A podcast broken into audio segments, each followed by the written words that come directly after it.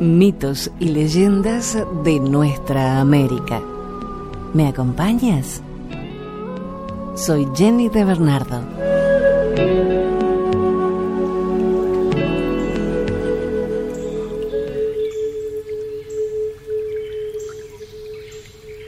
Leyenda iroquesa del árbol de la paz.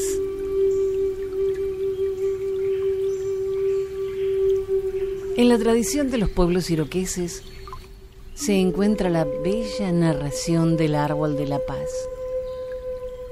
Dicha historia cuenta en forma poética y simbólica los hechos que ocurrieron en tiempos de la formación de la Confederación de la Liga de las Naciones Iroquesas.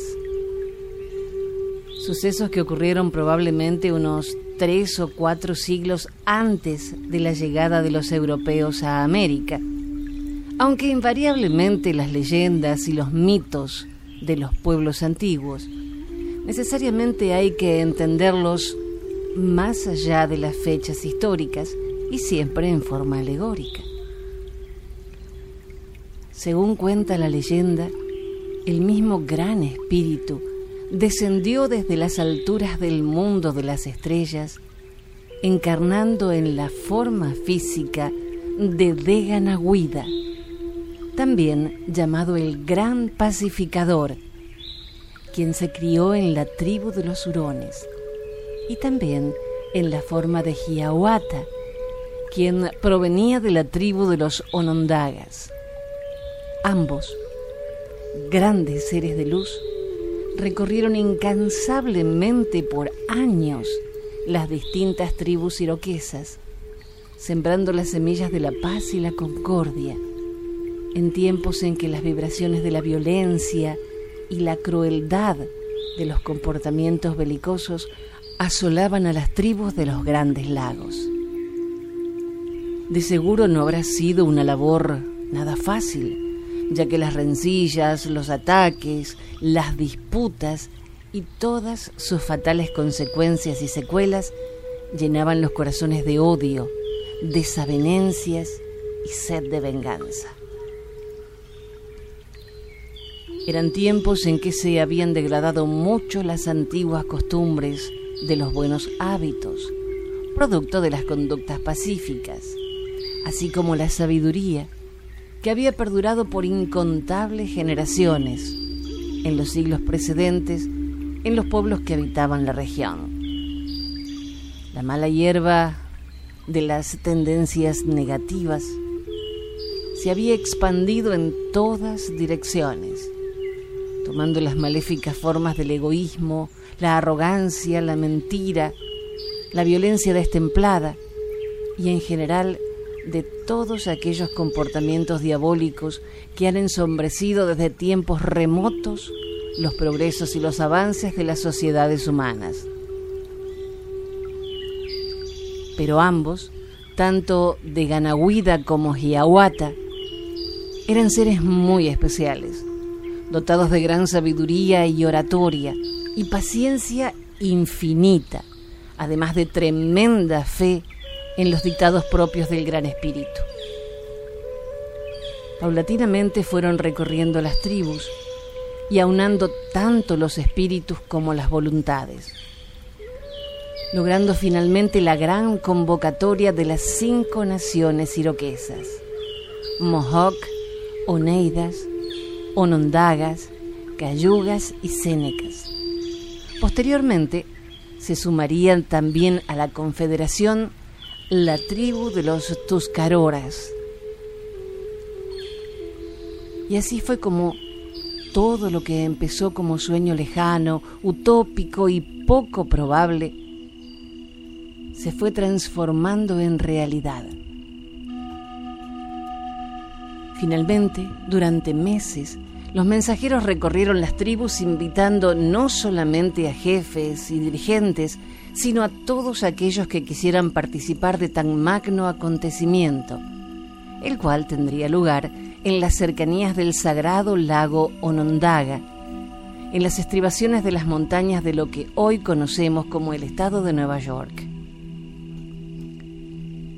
El punto de reunión escogido fueron los alrededores del pino más alto y más anciano que encontraron en la comarca.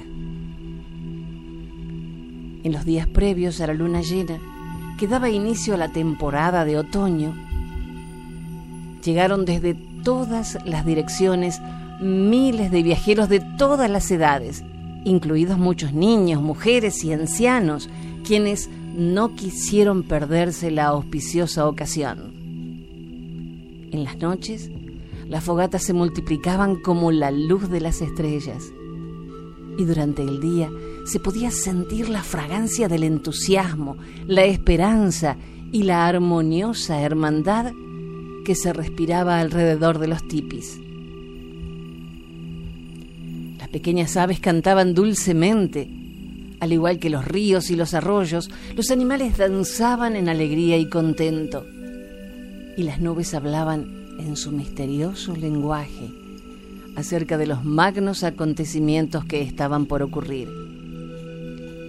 Así también el mágico y reverente vuelo de los cuervos, los halcones y las águilas daban a entender el consentimiento del cielo, las altas esferas y las tribus aladas. Luego de observar tres días de riguroso silencio para purificar cuerpos, mentes y espíritus, Yahuata habló solemnemente ante la expectante asamblea de las cinco naciones.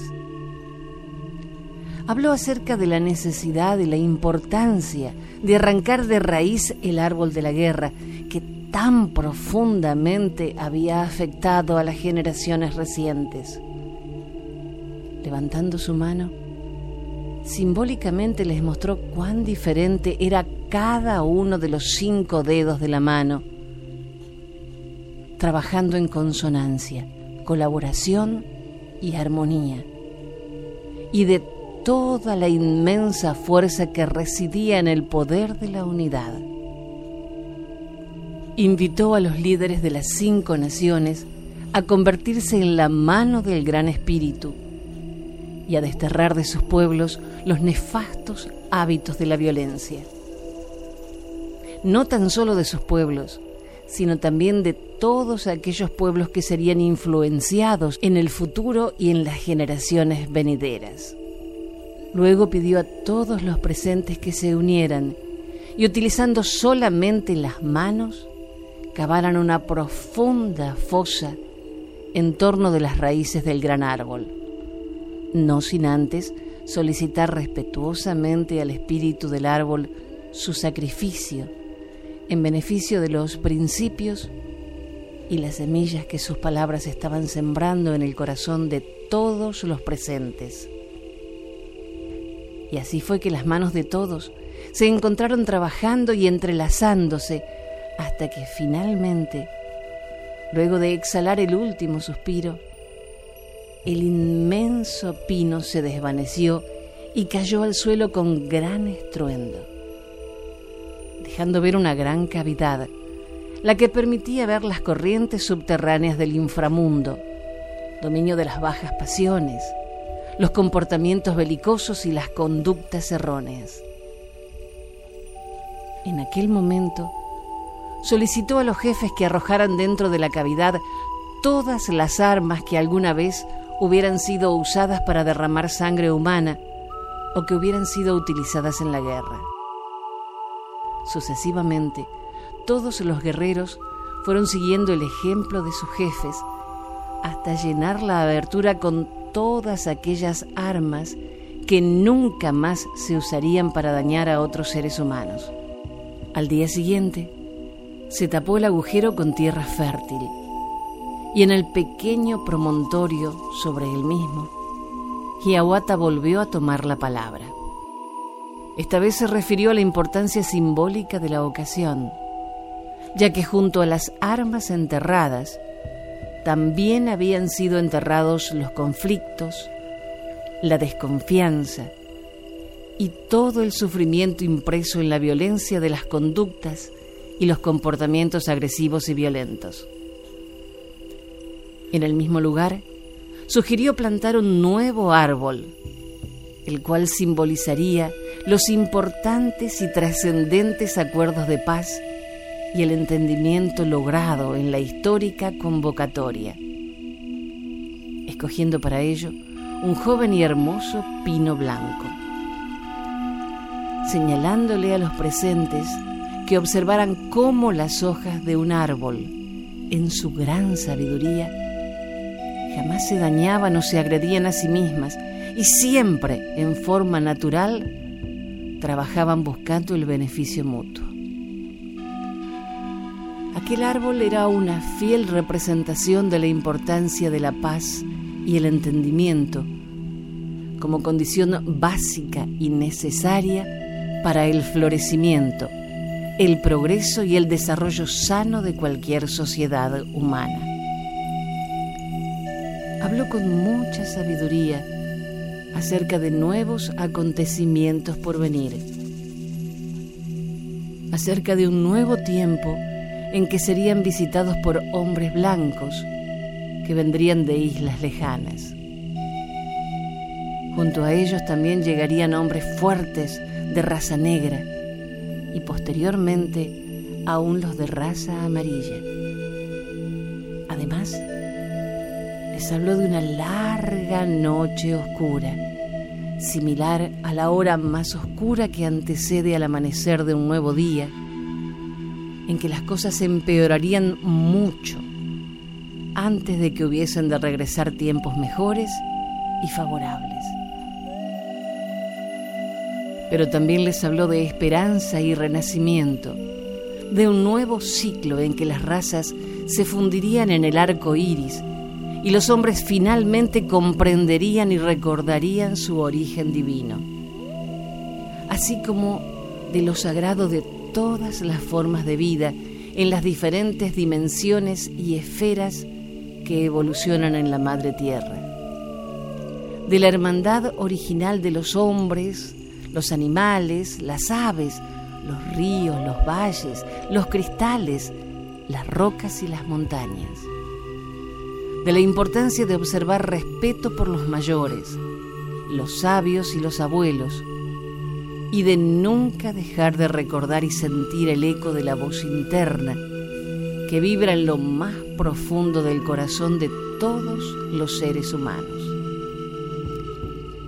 Al pasar el tiempo, la influencia de la Confederación de las Cinco Naciones se expandió mucho por todo el territorio norteamericano, tanto en las llanuras y las praderas como en las montañas y los bosques. Fueron muchos los pueblos y las tribus que siguieron su ejemplo, erradicando las costumbres violentas y sus raíces, sanando sus viejas heridas, recordando sus antiguas tradiciones y reconociendo la unidad y el origen primordial de todos los seres, de todos los reinos, como hijos y herederos del Gran Espíritu. Esta historia está centrada en el árbol de la paz y el entendimiento, el que es solo un aspecto entre los amplios principios y los trascendentes acuerdos alcanzados por la Gran Alianza. De hecho, muchos historiadores modernos consideran que parte de la inspiración y las ideas de Thomas Jefferson en la redacción de la Constitución de los Estados Unidos fueron influenciados por los lineamientos y principios que nutrieron las grandes resoluciones logradas en tiempo de la instauración de la Gran Confederación Iroquesa. En tiempos actuales la paz parece una quimera y la violencia arrecia en muchas formas y maneras que oscurecen y perturban la vida de las sociedades modernas. Resulta penoso observar a los líderes que actualmente rigen el destino de las naciones, quienes cual lobos con piel de oveja, llenos de arrogancia, soberbia e ignorancia, y nublados por oscuros y torcidos intereses egoístas, se muestran absolutamente incapaces de hacer frente a las diversas crisis que azotan al planeta, manteniendo de paso a parte importante de la humanidad sumida en el miedo, la pobreza, el hambre y la inconsciencia. En cualquier caso, finalmente, los gobiernos son un fiel reflejo de la conciencia de quienes gobiernan. Por lo tanto, si queremos tener mejores gobiernos, necesariamente debemos aprender a gobernarnos de mejor manera a nosotros mismos, ya que eso tiene mucho poder e influencia en la sociedad a la que pertenecemos. Quiera Dios que poco a poco la dormida humanidad pueda despertar del largo sueño de la inconsciencia y finalmente se establezcan los precedentes para generar una nueva era de paz, igualdad, progreso y prosperidad. La única manera de traer paz a la sociedad es encontrarla primero en nuestro interior. Y para eso necesariamente hemos de cultivar todas aquellas virtudes y cualidades que les son inherentes, como la tolerancia, la generosidad, el respeto, la paciencia, el servicio desinteresado o la honestidad, y generar redes o frecuencias por las que estas tendencias puedan circular libremente e influenciar primero a la conciencia individual y luego, por consiguiente, a la conciencia colectiva. Que el Gran Espíritu nos pueda guiar con prudencia y sabiduría por los caminos de la concordia, el entendimiento y finalmente encontremos la paz espiritual dentro de nuestros corazones.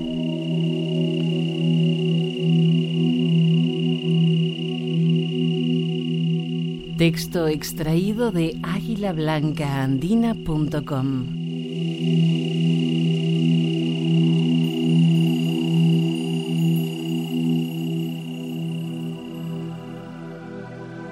Los Aida son una nación indígena que entra dentro del grupo Nadené. El nombre proviene de Xaida, pueblo. Se dividen en dos grupos, Kaigani y Aida. Los Aida viven en las islas Reina Carlota, Columbia Británica, en Canadá, mientras que los Kaigani se encuentran en la isla Príncipe de Gales, Alaska, Estados Unidos. Se distinguen por sus hábitos de trabajo de la madera y por la artesanía de sus canoas. Guarnecen los objetos de uso cotidiano con dibujos de seres sobrenaturales de estilo altamente convencional. También se tatuaban para señalar hechos históricos de la familia. Elaboraban palos esculpidos con crestas que representaban hechos históricos importantes de la región y que son depositados lejos de la casa y en ocasiones al lado como palos funerarios. Hacían las canoas de popa alzada y puntiaguda de los indios Aida es esta historia, el cuervo y los primeros hombres. La gran inundación que había cubierto la tierra durante tanto tiempo se había retirado por fin y hasta la delgada franja arenosa que ahora se denomina Punta Rosa estaba seca. El cuervo había ido volando hasta allí con el fin de atiborrarse con las exquisiteces dejadas por las aguas al retroceder, de modo que por una vez no tenía hambre. Pero sus otros apetitos, la curiosidad y el insaciable afán de entrometerse en todo y provocar situaciones, de gastar bromas al mundo y a sus criaturas, seguían estando insatisfechos. Aunque la playa era muy hermosa, no parecía haber vida en ella, y el cuervo por tanto se aburría soberanamente. Dejó escapar un profundo suspiro. Ah. Cruzó las alas detrás de la espalda y se puso a andar por la arena con la lustrosa cabeza erguida y los penetrantes ojos y los oídos alerta a cualquier visión o sonido inesperados. Después, respirando hondo, gritó con petulancia al cielo desierto. Para su regocijo, oyó en respuesta un chillido amortiguado. Al principio no vio nada, Pero cuando volvió a escudriñar la playa, atrajo su atención un destello blanco y al posarse encontró junto a sus patas una gigantesca concha de almeja. La examinó aún más de cerca y se percató de que la concha estaba llena de pequeños seres, encogidos por efecto del terror que su enorme sombra les causaba. Bien, pues allí había algo para romper la monotonía de la jornada. Pero nada iba a suceder mientras los diminutos seres permanecieran en el interior de la concha. Y no había que contar con que salieran, tan atemorizados como estaban en aquel momento. Así pues, el cuervo inclinó su cabezota aproximándola a la concha y con su lengua de embaucador engatusó, persuadió y forzó a las criaturillas a que saliesen a jugar a su nuevo mundo maravilloso y resplandeciente. Como saben, el cuervo habla con dos voces, una áspera y estridente, otra, que era la que utilizaba en aquel momento, un canturreo seductor, semejante al tañido de una campana, que parece venir de las profundidades del mar o de la caverna donde nacen los vientos. Es un sonido irresistible, uno de los sonidos más encantadores del mundo. De modo que no pasó mucho tiempo antes que uno y después otro de los habitantes de la concha salieran tímidamente. Algunos de ellos retrocedían de inmediato al ver la inmensidad del mar y del cielo y la abrumadora negrura del cuervo. Pero finalmente la curiosidad se impuso a la cautela y todos ellos salieron retando o gateando. Eran unos animales muy raros. Tenían dos patas como el cuervo, pero ahí terminaba el parecido. Carecían de lustrosas plumas y de un pico saliente su piel era pálida y estaban desnudos, salvo por lo que hace a la larga cabellera negra que crecía en sus cabezas redondas. En lugar de fuertes alas, tenían delgados apéndices a modo de palos que se movían y agitaban constantemente. Eran los aidas originarios, los primeros humanos. Durante mucho tiempo el cuervo se entretuvo con sus nuevos juguetes, observando cómo exploraban su mundo que ahora se había ensanchado considerablemente. A veces se ayudaban en sus nuevos descubrimientos. Con la misma frecuencia, disputaban a propósito de alguna novedad que hubieran encontrado en la playa, y el cuervo les enseñó algunos trucos ingeniosos en los cuales resultaron notablemente expertos. Pero la capacidad del cuervo para prestar atención a algo era de escasa duración y se acabó cansando de sus pequeños compañeros. Para empezar, todos eran machos. Había estado inspeccionando la playa por acá y por allá en busca de hembras, esperando que hicieran el juego más interesante, pero no se veían hembras por ninguna parte. Estaba a punto de empujar a aquellos animalillos, ahora cansados, exigentes y fastidiosos, de nuevo a su concha de almeja y olvidarse de ella cuando de pronto se le ocurrió una idea. Recogió a los hombres y a despecho de sus forcejeos y gritos de espanto, los puso sobre su ancha espalda, donde se escondieron entre sus plumas. Después el cuervo extendió sus alas y se echó a volar en dirección a la isla norte.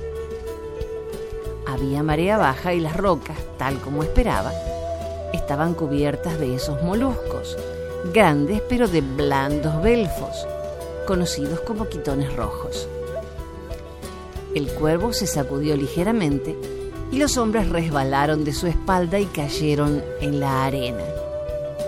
Entonces el cuervo se posó en la roca y con su fuerte pico arrancó un quitón de su superficie. Bueno, si alguna vez han examinado la parte inferior de un quitón, quizá empezarán a entender lo que el cuervo tenía en su mente libidinosa y retorcida. Echando hacia atrás la cabeza, lanzó el quitón al hombre más cercano. Su puntería fue tan certera como solamente puede ser la de un gran mago, y el quitón encontró su blanco en la sensible ingle del sobresaltado hombrecillo nacido en una concha. Allí se adhirió con fuerza el quitón. Entonces, tan repentinamente como la espuma cuando azota las rocas tras romper una ola contra ellas, una lluvia de quitones se abatió sobre los humanos, que contemplaban con los ojos desorbitados como cada uno de los moluscos de abiertas fauces volaba inexorablemente hacia su blanco. A los hombres nunca les había sucedido nada semejante. Jamás durante su larga permanencia en la concha de almeja habían soñado semejante cosa. Estaban sorprendidos, desconcertados, confundidos por una avalancha de nuevas emociones y sensaciones. Se movían de acá para allá y se retorcían, sin saber si era placer o dolor lo que estaban experimentando. Se echaron en la playa, donde pareció como si una gran tempestad estallara sobre ellos, seguida repentinamente por una profunda calma. Uno por uno los quitones se desprendieron. Los hombres se pusieron en pie tambaleándose y se encaminaron lentamente playa abajo, seguidos por la estridente risa del cuervo. El primer grupo de humanos varones desapareció pronto detrás del siguiente promontorio, saliendo de los juegos del cuervo y de la historia de la humanidad.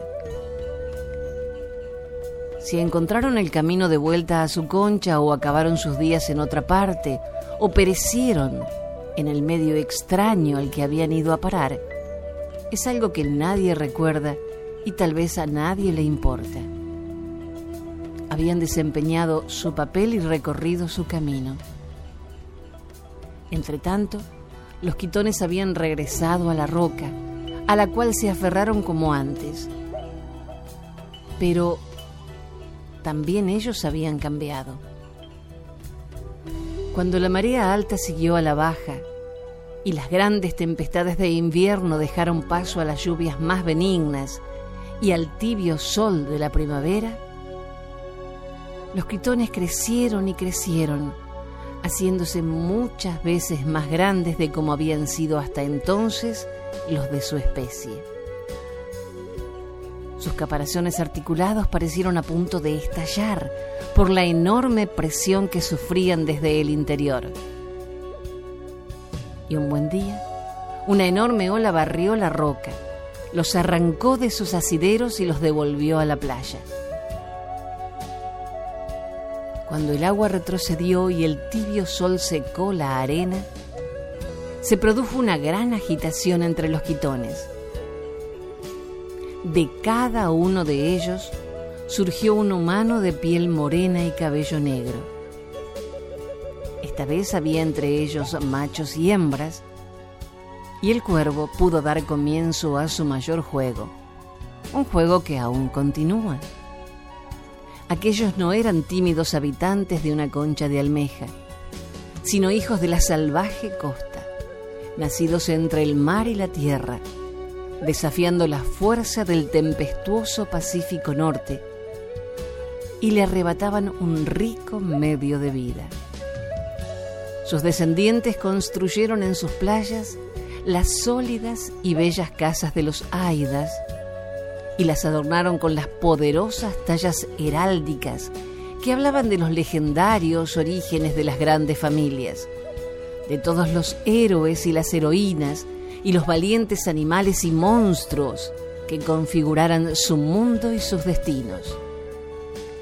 Durante muchas generaciones crecieron y florecieron, edificaron y crearon, lucharon y destruyeron, viviendo según las variables estaciones y los invariables rituales de sus ricas y complejas vidas. Todo esto casi ha terminado. La mayoría de los pueblos han sido abandonados y los que no han desaparecido del todo se hallan en ruinas. La gente que queda ha cambiado. El mar ha perdido mucho de su riqueza y grandes extensiones de la propia tierra han quedado yermas. Tal vez es hora de que el cuervo empiece a buscar otra concha de almeja.